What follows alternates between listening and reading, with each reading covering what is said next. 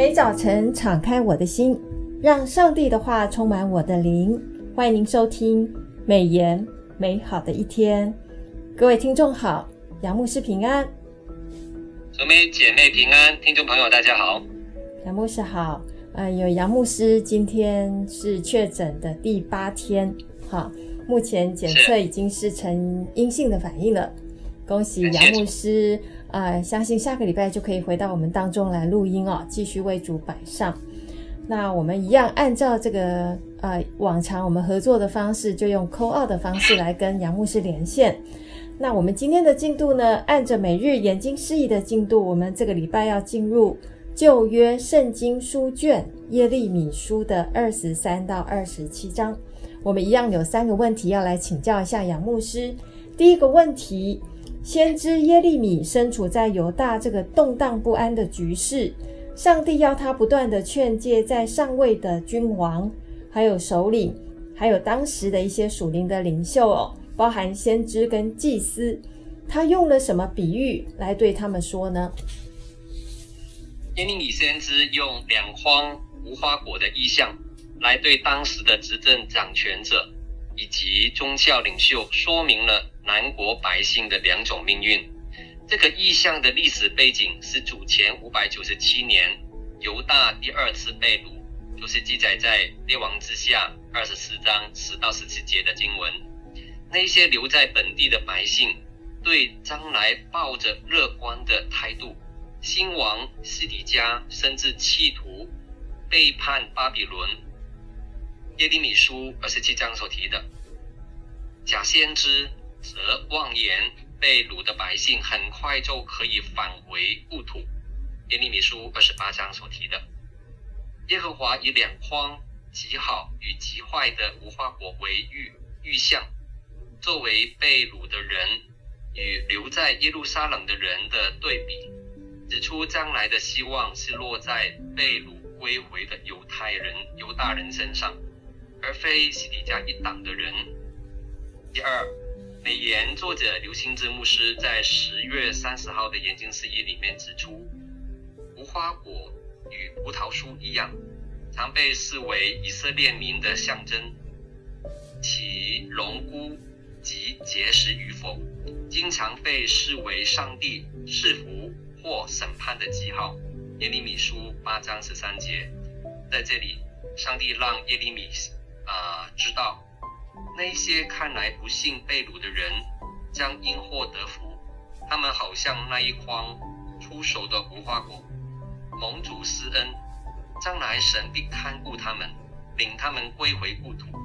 第三，至于留在南国犹大的西底家王和百姓，以及为了避难逃到埃及的犹大人，都会成为另一筐腐败的无花果，被丢弃。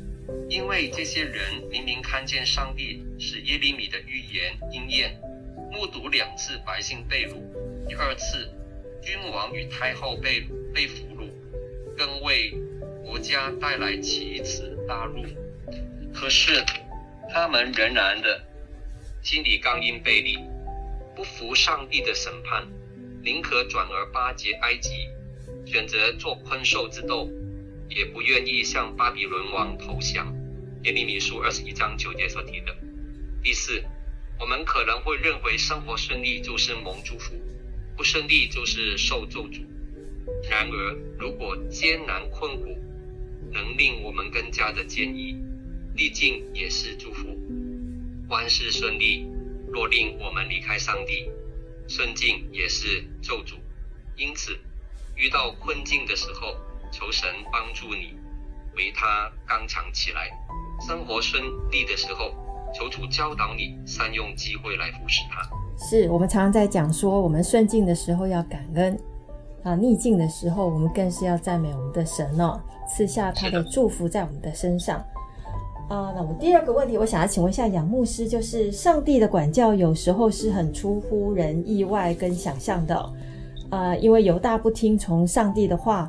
所以神就使用的呃一个君王来作为管教犹大跟列国的工具，这位王就是巴比伦王哦。那请呃这个杨牧师也来分享一下你的看法。这是很好的问题。第一，在我们的心目中，谁是神的仆人呢？是传道人吗？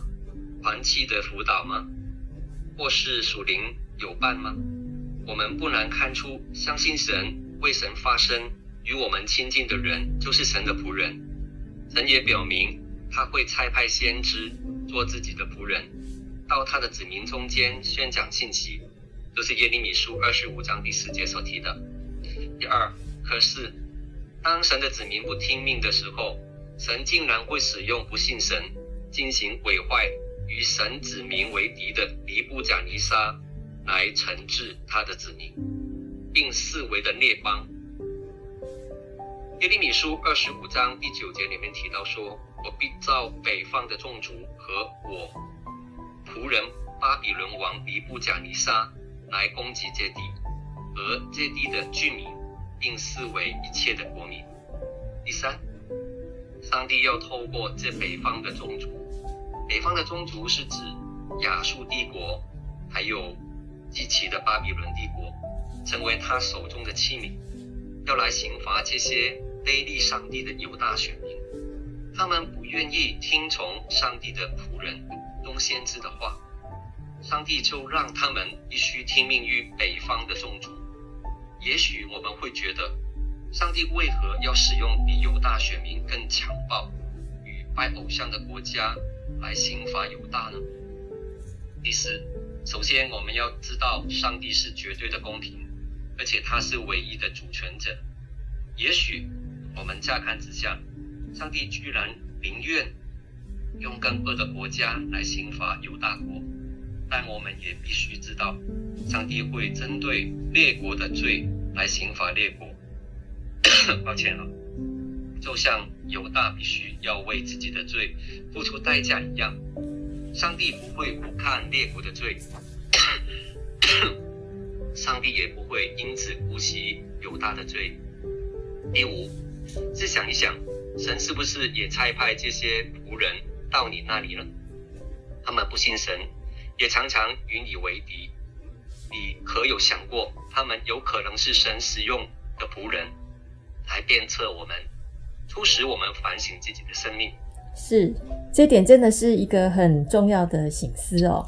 就是我们常常认为啊，我们周遭有一些不信神的一些呃朋友啊，常常讲出来一些话是很很很伤我们的，但是有可能就是上帝派来的这个仆人跟使者是要来熬炼我们的生命的。好，第三个问题，我想要请问一下杨牧师，就是当耶利米诚实的传讲。上帝小玉他所要传讲的话的时候，其实危险就在他的身边哦，也一直都伴随着他在啊、这个四十年传讲神话语的这个时间里面，在南国当时充斥着许多假先知的一个环境下，呃，到底人们要怎么样去辨别真的跟假的先知呢？很好的问题啊！第一，在旧约时代，如果有两个打扮。穿着相似的人哈，都自称是先知，的确很难从外表来分辨谁才是真的先知。但真的先知一定会遵行摩西的律法，他们用生命见证西来之约，而且敬畏神，听从他的话，侍奉他，专靠他。他们的信息是来自神，并不加油添醋或删改信息，而是忠心的传讲，目的是带领百姓回转归向神。假先知虽然有能力能行神迹奇事，而且有有应验，但他们的信息是要勾引神的百姓去随从别神，远离上帝。申命记十三章一到五节所提的原则，他们以虚空的教训你们所说的异象是出于自己的心，不是出于耶和华的口。耶利米书二十三章十六节所提的。第二，耶利米竭力的抨击假先知说的预言。认为这些谬误的言论彻底脱离了属灵道德和政治的现实情形。假先知只是一厢情愿的表现他对平安的错误期望。他们常对藐视耶利米的人说：“耶和华说，你们必享平安。”要对一切按自己缓梗之心而行的人说：“灾祸必不临到你们。”就是耶利米书二十三章十七节所提的。他们的预言是出于自己的期待，并非来自于上帝。真先知是站在耶和华的会中，查看并听见神的话。耶利米书二十三章十八节所提的，如同耶利米先知必使百姓听见神的话，传讲的是有关非利所带出来审判、受审判的罪，又使他们回转，离开恶道，离开他们所行的恶。耶利米书二十三章二十二节所提的。第三，分辨假真假先知最重要的标准是在于他们对于上帝启示的话语是否绝对忠心与顺服，而且真先知口中的话必定应验。他们传讲神的话不为名不为名利，而是单单爱神。假先知缺乏属灵的能力，所以他们没有办法正确了解上帝对待子民的心意。结果，他们的宣告都是错误的谎言。若有任何预言只讲论到平安的未来，而没有讲到认罪的重要性与上帝公义的审判，这样的预言一定就是假预言。这些谎言必定不会应验。说假预言的先知，就是自欺欺人的先知。他们的存心无非是为了自身的利益。第四。哈拿尼亚是一位假先知，他轻浮地来到圣殿前挑战耶利米先知。美言作者刘兴之牧师说，他想要成为拆解倒数计时加单的英雄，没想到加速了他的死期来到。他宣告奴隶之轭已经折断，两年内被掳走的圣殿器皿，连同约雅斤和被掳的人都会归回。耶利米书二十八章。第三、第四节、第十跟十一节，耶利米安静地让哈拿尼亚从他身上取下木造的轭，然而，然后再折断。耶利米似乎灰头土脸地走了，哈拿尼亚似乎得胜了，但是两个月后，这位假先知死了，因为他妄称耶和华的名，拿上帝的名字欺骗百姓，所以上帝惩罚他。耶利米不与假先知相争，他只向哈拿尼亚传达上帝的审判，就是耶利米书二十八章十六节所提的。他让时间来说话，哈拿尼亚的假预言还等不到应验之日，自己就先成为上帝向百姓警示的预言应验。耶利米书二十八章十七节，上帝是亵慢不得的，是上帝是亵慢不得了。这些假先知的下场，其实都。啊、在耶利米书中，我们看得非常非常的清楚，所以其实我们还是要鼓励大家，要怎么样辨别真伪呢？还是要回到上帝的面前，认真的来研读上帝的话语。上帝的话语一定是真理，但上帝的话语有很多是有公义、有审判的时候，我们每一个人也要啊、要要啊、要真心的来悔改啊，要真正的是。呃，知道我们的上帝的神性，他是忌邪的，他同时也不希望我们去做一些他不喜悦的一些事情。好，这个就是我们来读这个耶耶利米书中能够获得啊、非常非常大的一个收获，就从这个先知的这个生命的见证，也从这个耶利米书当中，呃，上帝一直提醒犹大人民要回转的这个信息当中，我们也在这个世代更是要留心哦，留心这样子的一个上帝的真理。那感谢啊、呃，杨牧师今天的分享啊、同时还是要提醒啊、各位听众，就我们现在目前读的经卷是耶利米书。那每日研经释义呢，是台湾历史最悠久的一本灵修季刊，是由华人牧者来撰写，所以非常贴近华人的文化。而且我们一天一夜的进度可以陪伴你五年，可以精读圣经一遍。以往我们觉得很难读的经卷，包括包括我们现在所读的耶利米书，但是透过每日研经释义，可以陪伴你天天读经，而且再透过杨牧师的分享，或者是我们读经大联盟其他牧者的一些解经的影片，可以让你啊、有看到这个难懂的经文当中，也都可以看到一些属灵的亮光，所以提醒你千万不要错过。那我们今天美言美好的一天就分享到此，谢谢您的收听。